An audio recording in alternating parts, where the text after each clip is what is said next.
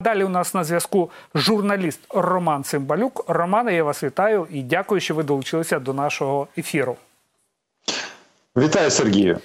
Найперше, друзі, я е, закликаю і знову повторюю це, що Роман Цимбалюк є одним із найпопулярніших ютуб-блогерів і коментаторів. У нього ютуб канал 1 мільйон 170 тисяч підписників. І в описі під цим відео на Ютубі буде посилання на ютуб е, канал Романа Цимбалюка.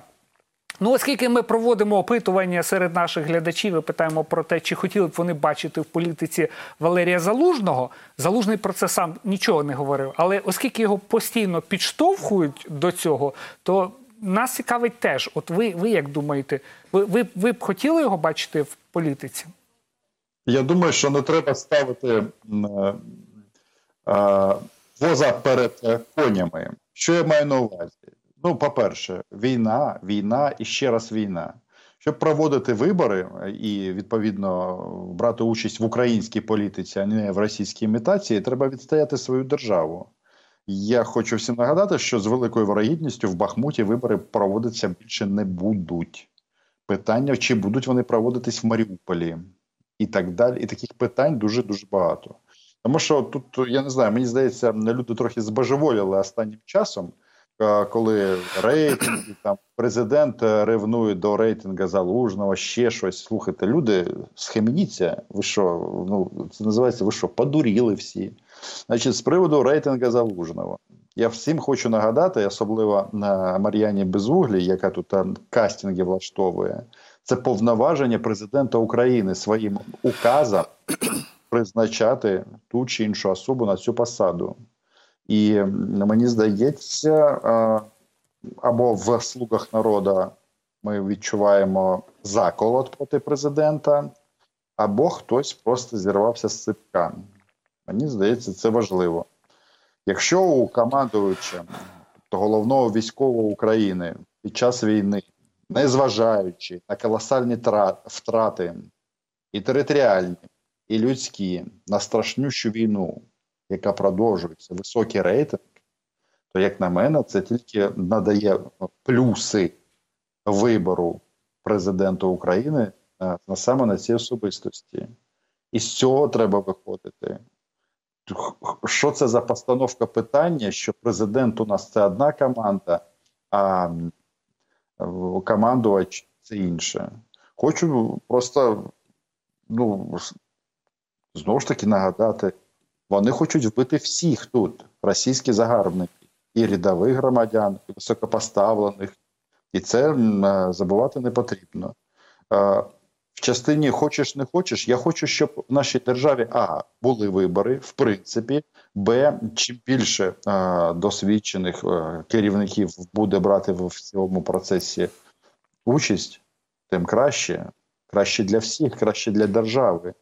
І хто б зараз не був на посаді президента, хто буде в майбутньому, попередники точно знають, що це не назавжди, це не, не до смерті, як у Володимира Путіна, що його виносять звідти. Тому, звичайно, я за те, щоб е, у нас було представництво суспільства в раді всіх верств. Це ж мені здається нормально, це норма. Але не треба поспішати з цим. Тим я, більше у нас я з вами абсолютно згоден, е, і просто наше опитування є відповіддю на не ми не ми перші почали. Тому ми просто вирішили запитати, чи чи люди хотіли б бачити залужного. Да, да, Сергій, давайте просто додамо. У нас е, в державі ні у кого не треба питати, хочеш ти балотуватися чи ні. Це не довбана рашка, вибачте, за прямоту, де ти маєш ем, з офісом, е, ну в нашому випадку з офісом, в їхньому випадку з Кремлем погоджувати, хочеш ти брати участь чи ні. У нас це рішення особистої людини. Тим більше, блін, кожен день а, втрати, смерті, кровіще, спалена техніка, а, залужний. Давайте просто наголошуємо, наголосимо про це. Ну, хтось відчуває, щоб він колись е, декларував свої політичні наміри, що що в принципі не заборонено. А що тут такого? Він такий самий громадянин, як ви, я, як як Зеленський. Е, президент щось з цього приводу, як на мене, занадто багато цьому приділяє увагу. Сам командуючий мовчить. Ну, блін. Це це, це якась, знаєте, якась просто якийсь е, такий певний е, рівень ідіотії нашої внутрішньої, і він колосально впливає на настрої суспільства. От, от подивіться один на одного, хто зараз нас дивиться, всі в такій тип, депресухі. Все пропало, зброї нема, американці гроші не дадуть, те, те, те. Е, купа всього на це на, на, навалена. Но, і ми самі це роз, розкручуємо далі. Ну, не треба цього робити. Я абсолютно з вами згоден. Е, Дивіться, Романе, е, в.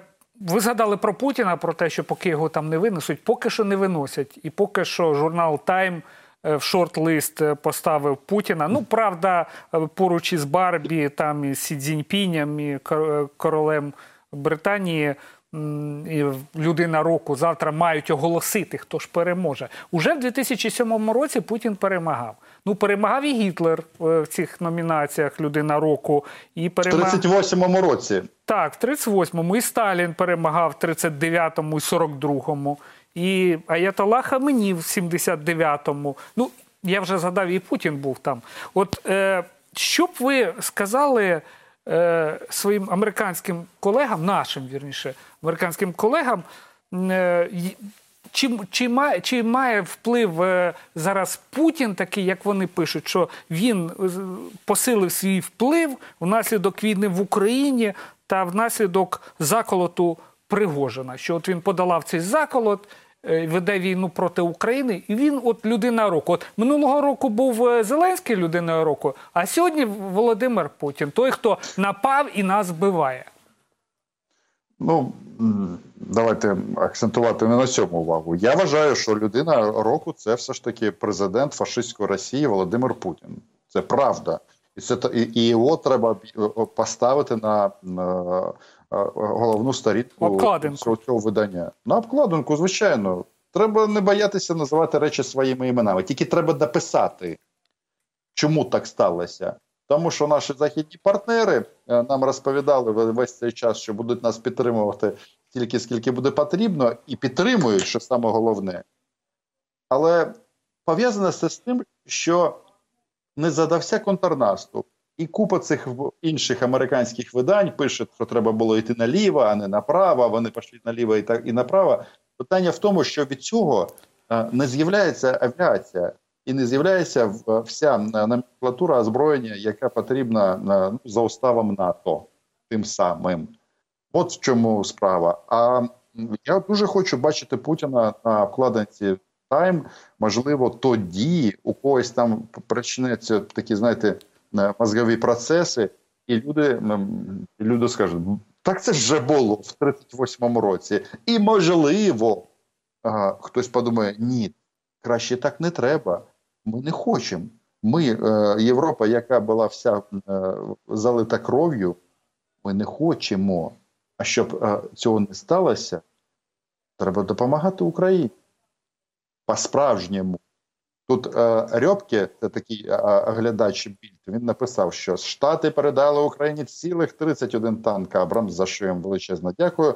А взагалі їх 6 тисяч. Вже вироблених тих танків стоїть е, там, де їм має, вони мають стояти, і вони не всі використовуються. Половину на консервації, половина ні.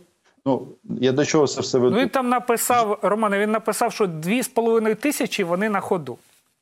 Ну так, Рьобка, тобто да. є зброя, є гроші, питання політичної волі. Якщо її нема, то місця Путіна на обкладинці журналу Тайм. Це це буде по-чесному. Це це буде реальна чітка журналістська робота. Бо Барбі там нема чого робити. Ми всі, хто я не дивився цей фільм, але е, чув багато різних анотацій. Ну, це з іншої опери. Від Барбі, знаєте, те, що вона там боролася за свої права, і у неї на першому етапі не було вагіни, а потім вона з'явилась, ніхто не вмирає. Не діти, ні жінки, ні, ні чоловіки. Тому Барбі давайте залишимо в спокої.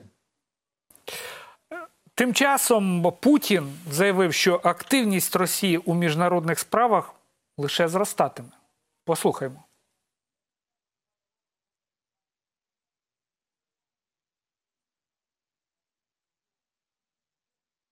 Абсолютно очевидным.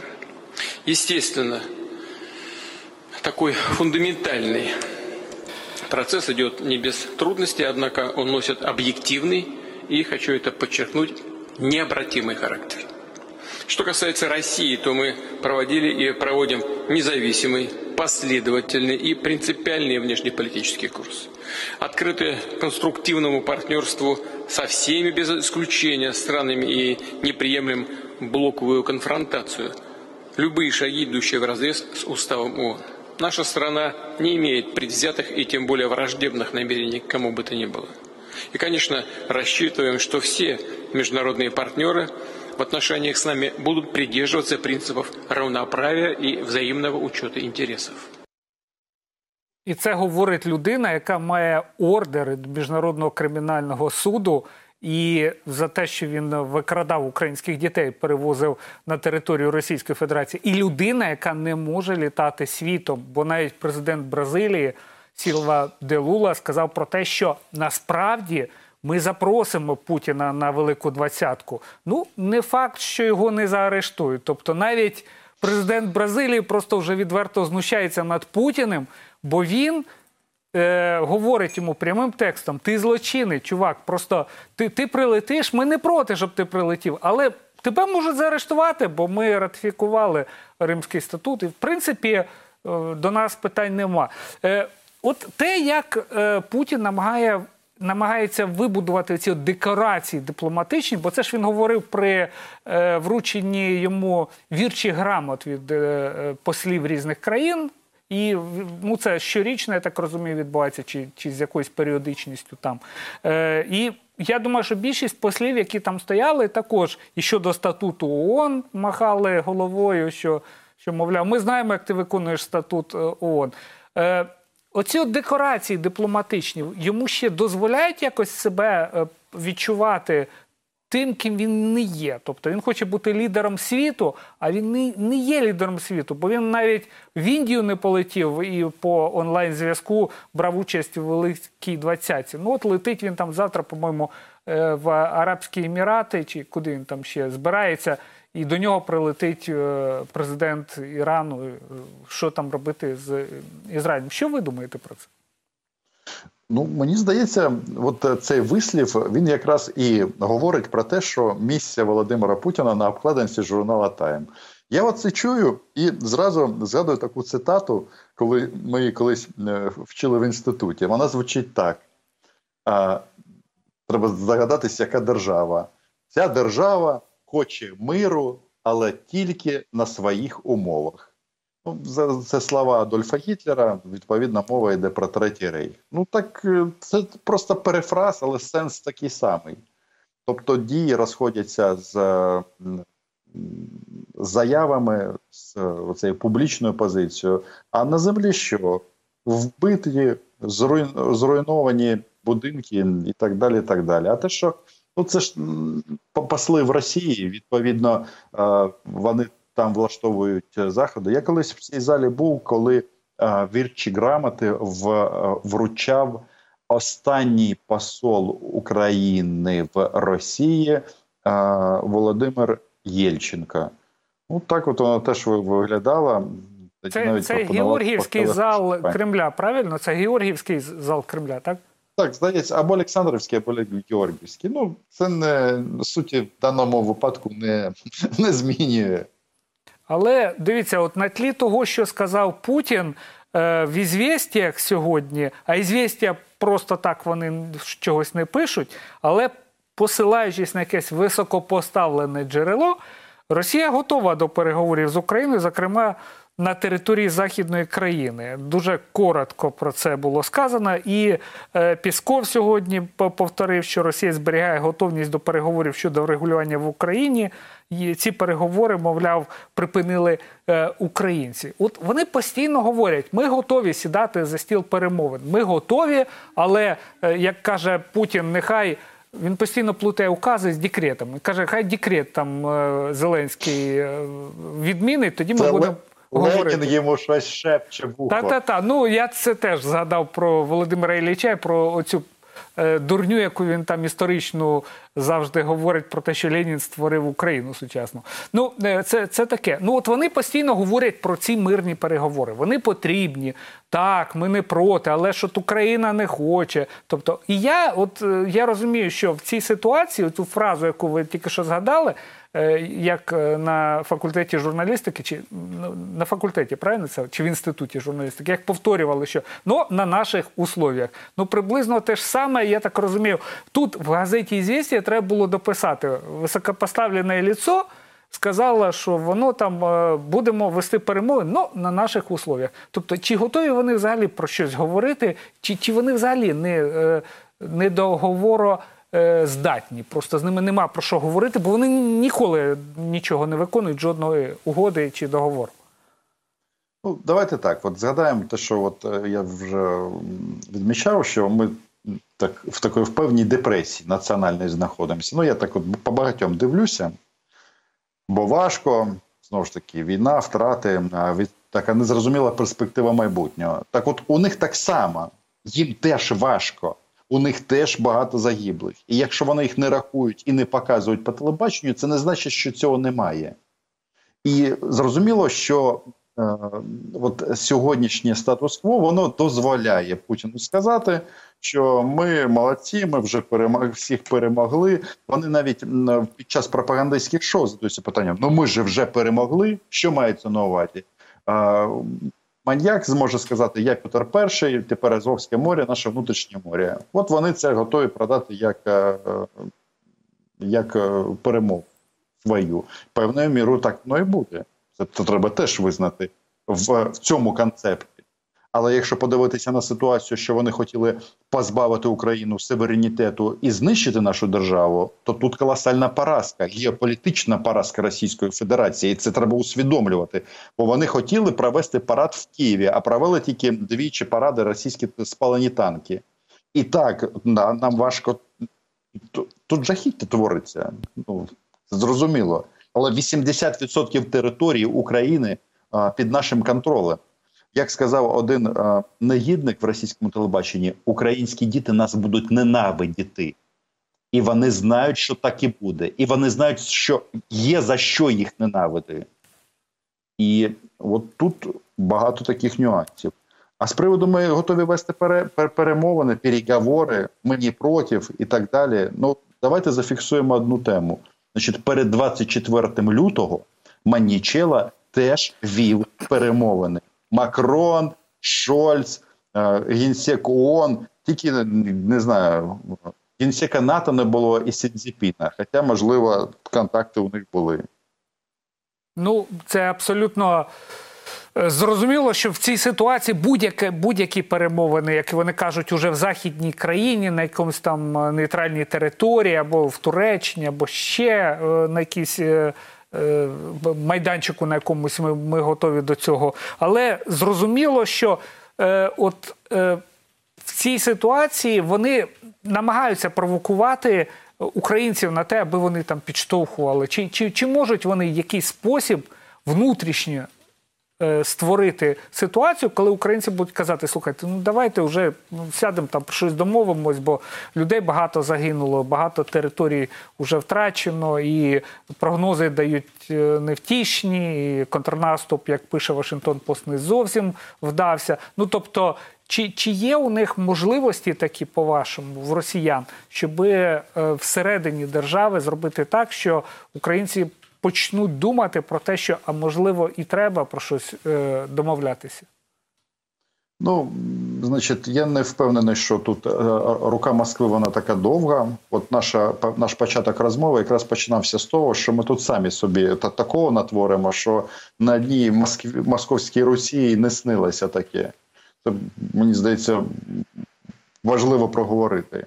Значить, що стосується перемовин, я свідомий того, що може так статися, що ми не відвоюємо всі наші території, і Крим в тому числі. І всім привіт тим, хто е, заказував ліжаки в Ялті е, цього літа. Питання в наступному. Можна ж вести перемовини за за моделлю, як у нас була зернова угода, коли ми нічого з росіянами не підписуємо, ми не визнаємо втрату території. Якщо обставини змусять нас е, піти на припинення вогню, перемір'я, там я не знаю, за при, замороження, примороження, все можливо. Треба дивитися на е, нашу форму, на наш стан, на нашу зброю, на позицію наших західних партнерів. Е, не в частині. Е, як казав Арахамія, е, приїхав Джонсон Борис, а не Майк Джонсон, і сказав: Ми будемо воювати. Теж, кстати, батон на президента України крошить, бо у нас такі рішення ухвалює голова Української держави. І якщо зброя є, літаки є, е, можна дивитися, як будувати нашу військову політику. Тут вже бачите, у нас е, такі люди емоційні. У нас хтось залужного робить е, ікону, хтось Зеленського робить досі, хтось робив тоді, хтось буде ще робити.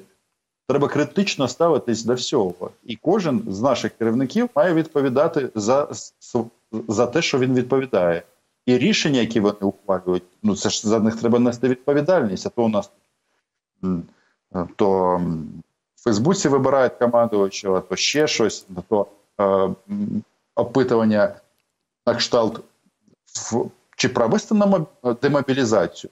Ви що, того? Ви що не можете? Скажіть прямо людям, що поки йде війна, ніякої демобілізації не буде. Ну це ж зрозуміла річ. Я не можу зрозуміти. Так, е, от що виходить, якщо ти е, обраний Верховну Раду то тобі треба казати так людям, що все буде хорошо 2-3 неділі, і тільки люди, які е, ну, не у владі, можуть прямо сказати, що не буде, не буде легких оцих е, рішень. Ну, А безугла має наступний раз провести таке опитування, яку ви хочете зарплату. 5 тисяч євро і нічого не робити, чи 15 тисяч євро і робити один день на тиждень. Ну, це ж власне опитування.